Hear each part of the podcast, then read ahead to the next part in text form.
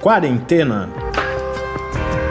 Resumo diário de notícias, pesquisas e as principais orientações sobre a Covid-19.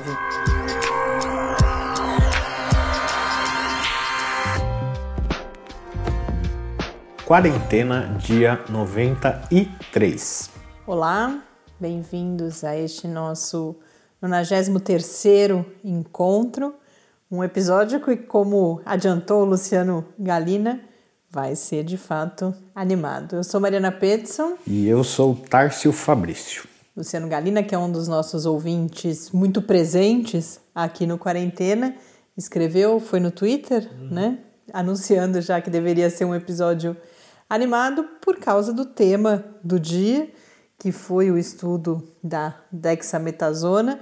Aqui em casa foi engraçado, inclusive, porque a gente estava em cômodos diferentes e o Tércio só me mandou um e-mail logo cedo, escrito dexametasona. E eu tinha feito uma pergunta sobre o nome de outra coisa e não entendi nada.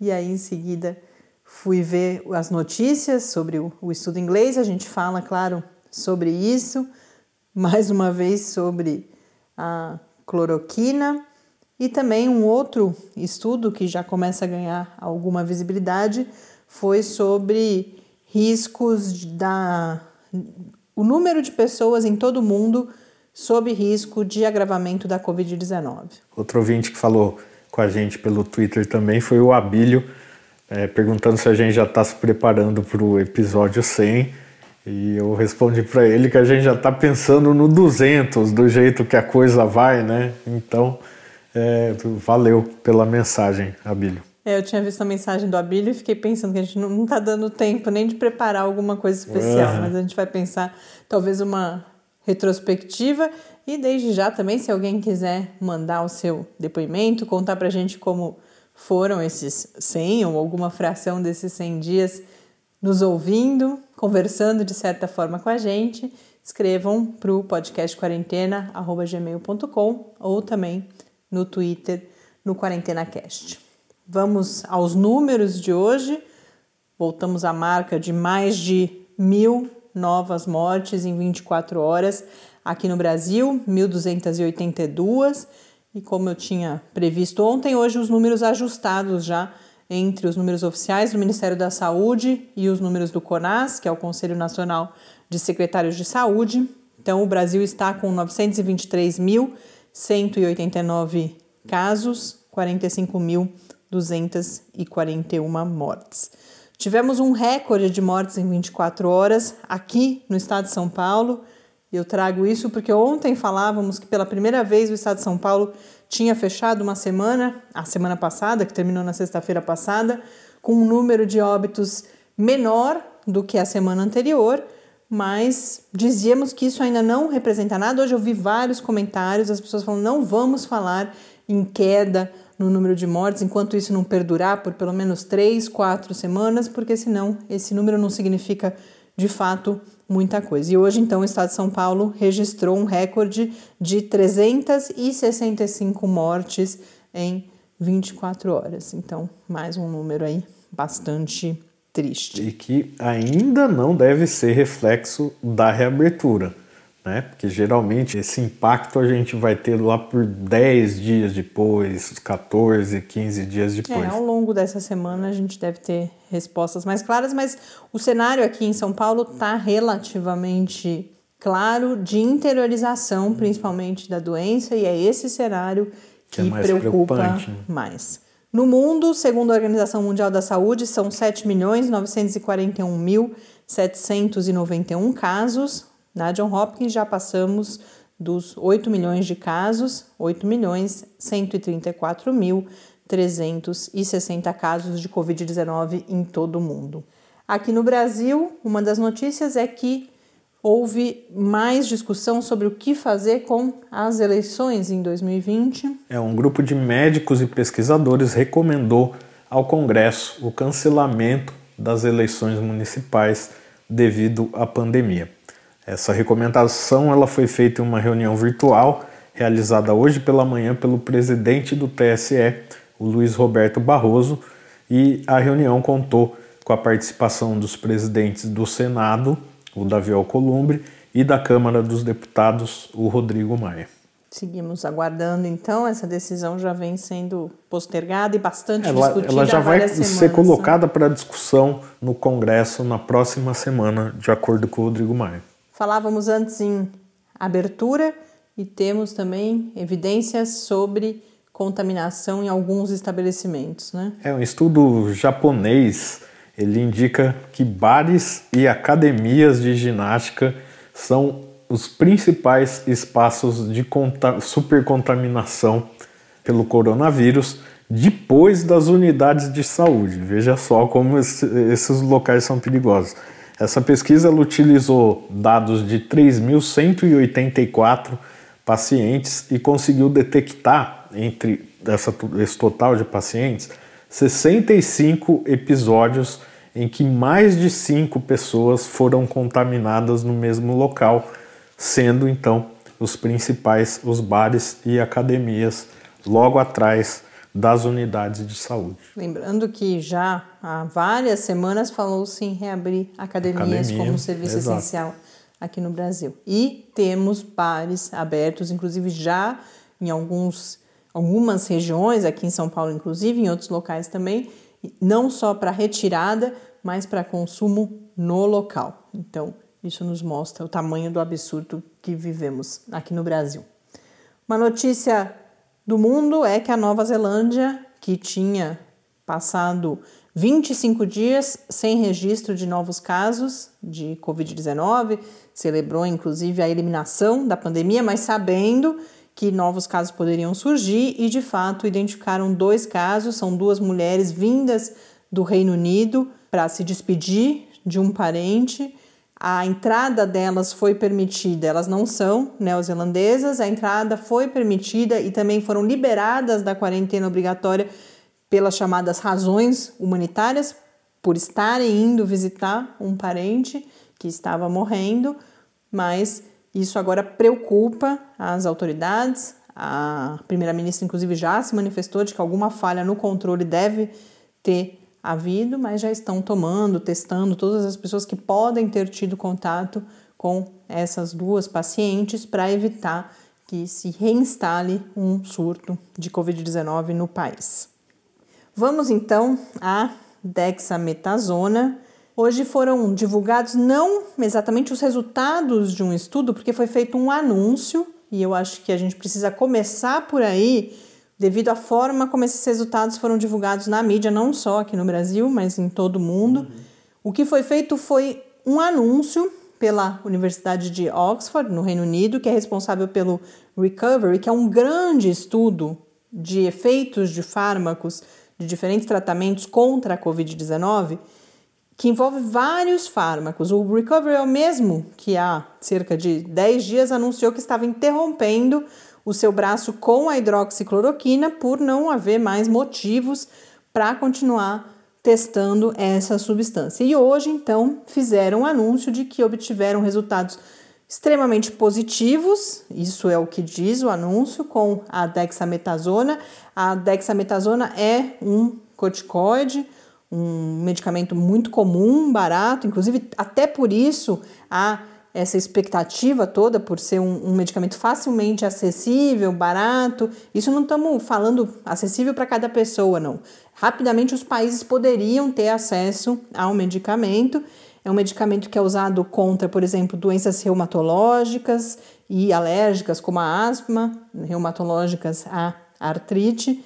E eles anunciaram, então, esses resultados eu já falo quais são, dizem respeito à redução de mortalidade, e essa é uma grande novidade, porque mesmo o remdesivir, por exemplo, que é o outro fármaco que tem apresentado boas evidências, ele só teve evidências relacionadas à diminuição do tempo de hospitalização e ainda não resultados estatisticamente importantes quando a gente pensa em mortalidade. Então essa é a novidade também. Mas antes de mais nada, é importante dizer que houve, se não crítica, muita cautela de especialistas em todo o mundo em relação a este anúncio, dizendo que é preciso aguardar a publicação dos resultados para que a metodologia utilizada no estudo seja aferida, a revisão por pares e só então esses resultados sejam de fato comemorados. Embora toda a repercussão que eu vi, as pessoas estavam bastante animadas, bastante esperançosas, mas inevitavelmente recomendando cautela, exceto pelos próprios pesquisadores responsáveis pelo estudo e também autoridades britânicas que já anunciaram, estavam sendo tomadas as providências hoje já para que o medicamento começasse a ser administrado imediatamente pela rede pública do Reino Unido, inclusive porque essa foi, de certa forma, a recomendação desses pesquisadores. Eles disseram que anunciaram rapidamente, porque os resultados eram muito importantes para que não chegassem rapidamente ao público e que mais pessoas pudessem ser beneficiadas. Mas também disseram que já estão preparando esses dados para publicação o mais rapidamente possível. E quais foram esses resultados? Eu peço compreensão de por que, que eu inverti a ordem, mas é para ser o contraponto, porque a gente de fato vê títulos.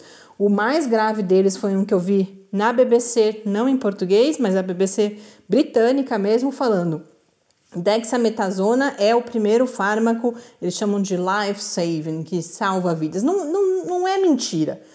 Mas não, aí esse não é um resultado ainda consolidado que passou por todos os processos de revisão necessários. Então é necessário relativizar um pouco esse título. Inclusive é curioso, eu fiz questão de falar que não é a BBC em português, porque na versão em português o título era um pouco mais cuidadoso. E nessa versão de fato me chamou muita atenção mas vários outros jornais publicaram dessa forma. Mas agora eu conto para vocês, para quem ainda não, não viu ou só ouviu falar, acho que não ter nem ouvido falar da dexametasona hoje é realmente difícil, mas para quem ou só viu o título, alguma coisa assim, o que aconteceu foi que eles administraram a dexametasona para 2.104 pacientes e utilizaram um outro grupo de 4.321 pessoas como controle, pessoas que receberam só o tratamento base e não receberam a dexametasona.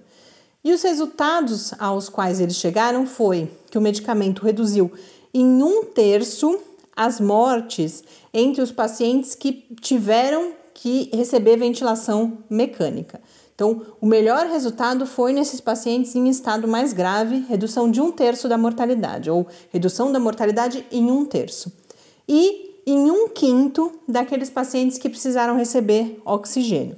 Mas não houve resultados significativos, não houve benefícios estatisticamente importantes entre os casos mais leves que não precisaram receber oxigênio. Diante de cálculos que eles realizaram, inclusive considerando as taxas de mortalidade entre os pacientes que não receberam a dexametasona, os números aos quais eles chegam é que a cada oito pacientes em ventilação mecânica, um foi salvo pelo medicamento e a cada 25 pacientes recebendo apenas o oxigênio, um foi salvo pela dexametasona. Na hora que a gente multiplica isso pelos casos e óbitos de Covid-19, é sem dúvida nenhuma um resultado muito importante. Mas a gente segue aguardando agora a publicação e aí a avaliação do restante da comunidade científica. Como era um assunto muito importante, sem dúvida nenhuma, um resultado para nos dar alguma esperança e que nós sabíamos que receberia toda essa visibilidade também, eu optei por conversar sobre isso também com o professor Bernardino hoje e é este o assunto, portanto, do nosso quadro de perguntas e respostas. Perguntas e respostas sobre a Covid-19. Professor Bernardino, hoje todos nós recebemos várias notícias já no mundo e também aqui no Brasil sobre um anúncio do estudo Recovery do Reino Unido sobre o uso da Dexa metasona, que supostamente teria tido os melhores resultados dentre os fármacos pesquisados até este momento. Como nós podemos interpretar este anúncio neste momento e que desdobramentos ele tem? Sobre a matéria divulgada na imprensa a respeito da eficácia da dexametasona no tratamento de pacientes graves com Covid em ventilação mecânica, Nós precisamos ainda ver isso com uma certa cautela por várias razões. Primeiro que o estudo ainda não foi publicado, então nós não sabemos é, a respeito da avaliação por pares relacionada à qualidade do estudo, metodologias ou coisas desse tipo, o que é importante para a gente poder entender claramente os resultados, né? Então, a sugestão que eu faço é que esperemos uma publicação científica formal, é, inclusive com atenção à metodologia do estudo, porque a metodologia pode influenciar muito na interpretação do resultado do estudo, porque até agora o que a gente tem de orientação da Organização Mundial de Saúde é de não usar corticosteroide, a dexametasona é um tipo de corticosteroide, né? É, sistematicamente no tratamento é, da Covid-19 em qualquer fase da doença, inclusive em pacientes graves, a não ser que haja outras indicações para o uso do corticosteroide. É, o motivo é que vários estudos até agora não mostraram eficácia, alguns mostraram até risco, né? E esse que está sendo divulgado na mídia aí realmente seria uma novidade, né? Em relação aos estudos anteriores, mas é prudente esperarmos a publicação e ficarmos bastante atentos na metodologia para a gente conferir qual é o potencial de interpretação dos achados para pensar se vale a pena mesmo usar a dexametasona conforme a matéria no jornal está sugerindo. Muito obrigada por nos situar em relação a esse assunto, professor Bernardino, que teve tanta visibilidade hoje, e nós voltamos a conversar amanhã.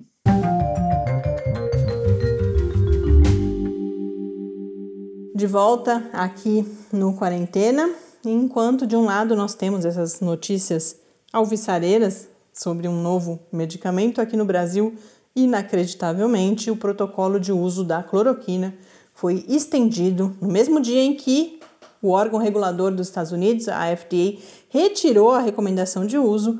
Aqui no Brasil, o protocolo foi estendido para mulheres gestantes e crianças. Acreditem se quiser, é só isso que eu vou dizer sobre esse assunto hoje. Um outro estudo que nós comentamos foi um estudo publicado num periódico do grupo do The Lancet, o The Lancet Global Health, por pesquisadores da London School de Higiene e Medicina Tropical, que fizeram modelagem, de novo ela, para estimar o número de pessoas em risco aumentado de terem quadros de Covid-19 severa em todo o mundo. O objetivo disso isso segundo as justificativas do próprio artigo, a publicação também fez um comentário sobre isso, então são dois textos tratando desse assunto. A importância desse tipo de estudo hoje em dia é você começar a pensar em estratégias de proteção e até mesmo de priorização das vacinas, quando elas existirem, para as populações mais em risco. Então, o que eles dizem é que o estudo tem várias limitações, como todos os estudos de modelagem têm, porque as limitações são tão grandes quanto as limitações dos dados que nós temos sobre a doença, e a gente sabe que são grandes essas limitações, mas eles nos ajudam a estimar de que magnitude de população, de que tamanho de população a gente está falando quando a gente está falando de pessoas em risco. E o número me parece um pouco surpreendente, porque estão, segundo os cálculos, como que eles fizeram isso?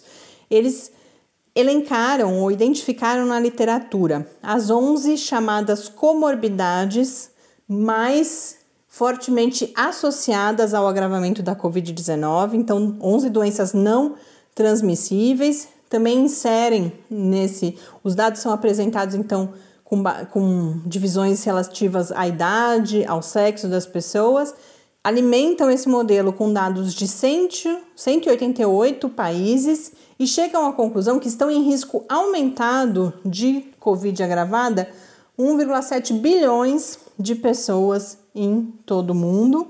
Isso significa 22% da população mundial, 1,7 bilhão, na verdade, essa é uma, uma concordância difícil. E em alto risco, isso aí o número é um pouco menor, 349 milhões de pessoas, o que é 4%, representa 4% da população mundial que necessariamente requereriam hospitalização. Aqueles 22%, o chamado risco aumentado, não necessariamente as pessoas precisariam do, do, do serviço hospitalar, do atendimento nos hospitais, mas 4% da população, 349 milhões de pessoas precisariam. E esse número é de 6% entre os homens e 3% entre as mulheres. Então a gente percebe o que já está mais do que constatado nas pesquisas que o risco é maior para as pessoas do sexo masculino. Mas no comentário, e eles mesmos colocam, os próprios autores colocam isso como limitação, eles não levaram em consideração no modelo a idade. Então a gente sabe que se a pessoa tiver a comorbidade e de forma associada estiver no grupo de risco por idade, isso aumenta. Então, o que, que isso quer dizer? Pessoas em grupos de risco por idade não foram consideradas em risco nesse estudo se não tivessem, por exemplo, alguma dessas 11 doenças listadas. Então, idade não foi considerado, obesidade, que cada vez mais aparece como um fator de risco, também não foi considerado, e principalmente não foram considerados os chamados determinantes sociais da saúde e muito especialmente a pobreza, que também vários estudos têm relacionado o impacto maior da Covid-19 sobre as populações mais pobres. Então, o comentário, que é publicado no The Lancet Global Health, fala da importância, considerando esse número, que deve, portanto, ser maior ainda, a importância de atacar três frentes de trabalho que são melhorar a comunicação sobre a Covid-19, no sentido de conscientização da prevenção e também do tratamento, de como, quando e como buscar o serviço médico aumentar o acesso aos serviços de saúde dessas populações mais vulneráveis e oferecer suporte econômico, considerando os impactos aí não da doença em si, mas das medidas de distanciamento que ela torna necessárias. Esses estudos e também os textos que a gente selecionou sobre a dexametasona, nós compartilhamos lá no site do Lab em www.lab com i no final www.fiscar.br. Barra. Quarentena News. Nossa, esse foi ensaiado, eu tinha esquecido.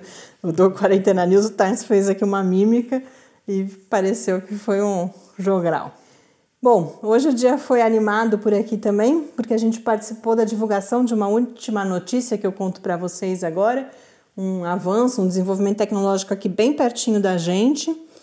A Nanox, que é uma empresa de nanotecnologia, uma spin-off do Centro de Desenvolvimento de Materiais Funcionais, que é o centro de pesquisa que nos apoia, que apoia o Lab nas suas atividades de divulgação. A Nanox é uma spin-off, significa que é uma empresa que nasceu dentro desse centro de pesquisa, ela, junto com o CDMF, com o Instituto de Ciências Biomédicas da Universidade de São Paulo e com pesquisadores da Universidade Jaume I, que fica na Espanha, submeteram hoje, uma, ainda como pré-print, os resultados de um estudo que avaliou a capacidade de tecidos comuns, é o que eles chamam de polialgodão, que é uma mistura de poliéster e algodão, inclusive é o material que a Organização Mundial da Saúde recomenda para uma das três camadas das, de, máscaras, das máscaras hoje em dia.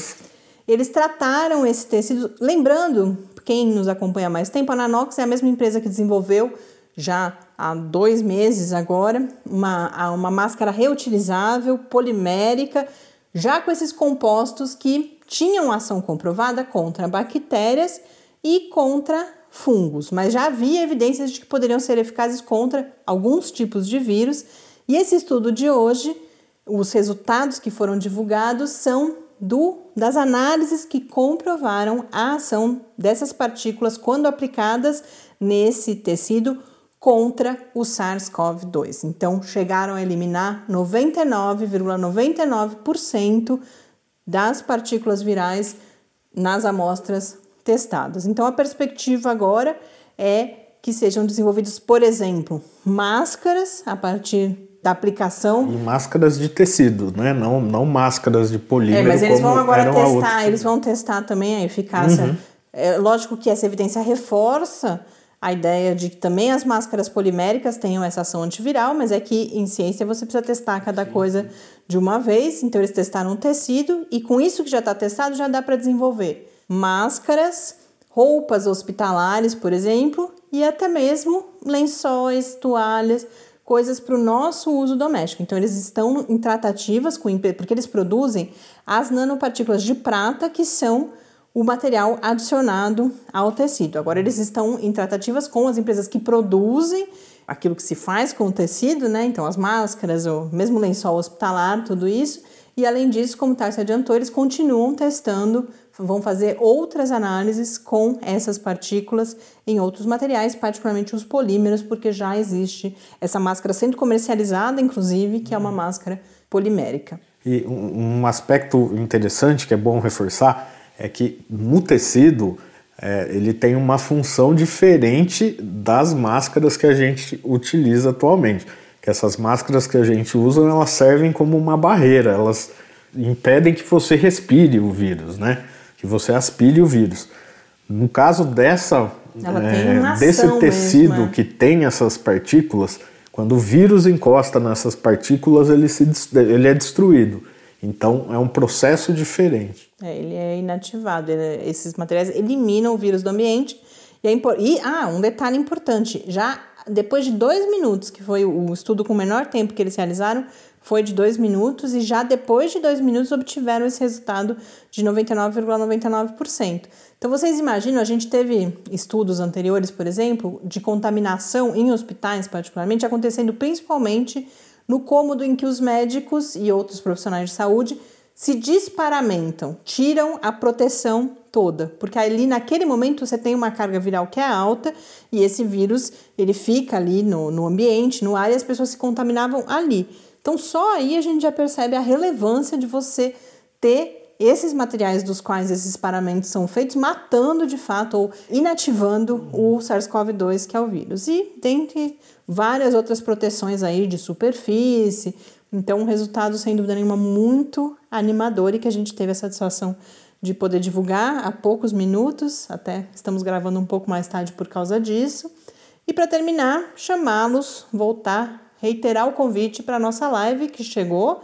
Amanhã a gente estreia o projeto Quarentena ao vivo, às 10 horas da manhã no Facebook do Lábio Fiscar e também no canal do YouTube que é o Clique Ciência, o nosso canal no YouTube.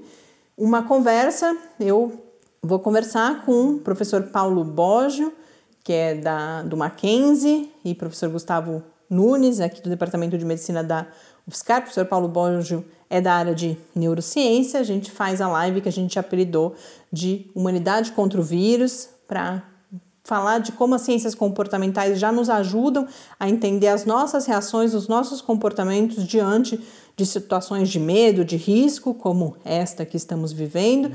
e como a gente pode fomentar comportamentos mais favoráveis à proteção, ao combate à Covid-19. E falamos do conceito de humano, de humanização de uma forma mais ampla também, olhando para as questões de saúde e até mesmo além disso. Então, amanhã às 10 horas da manhã no Facebook. Amanhã dia 17 de junho, né? Que é, tem gente muita que gente é, ouve no ouve dia 17, atrasado né? até, então. Então, dia 17 de junho às 10 horas da manhã, a gente terá a primeira live do projeto Quarentena ao vivo. Com isso eu me despeço, um grande abraço, até amanhã. Até amanhã e fique em casa. Quarentena é uma realização do Laboratório Aberto de Interatividade para a Disseminação do Conhecimento Científico e Tecnológico da Universidade Federal de São Carlos, o LAB da UFSCar, do Centro de Desenvolvimento de Materiais Funcionais, CDMF, e do Centro de Inovação em Novas Energias, o CINE. Pauta, produção e apresentação: Mariana Pezzo e Tárcio Fabrício. Arte e design de Henrique Mateus. Desenvolvimento web, Eduardo Martins. Edição de áudio, Lucas Stefanuto. Apoio Fundação de Amparo à Pesquisa do Estado de São Paulo.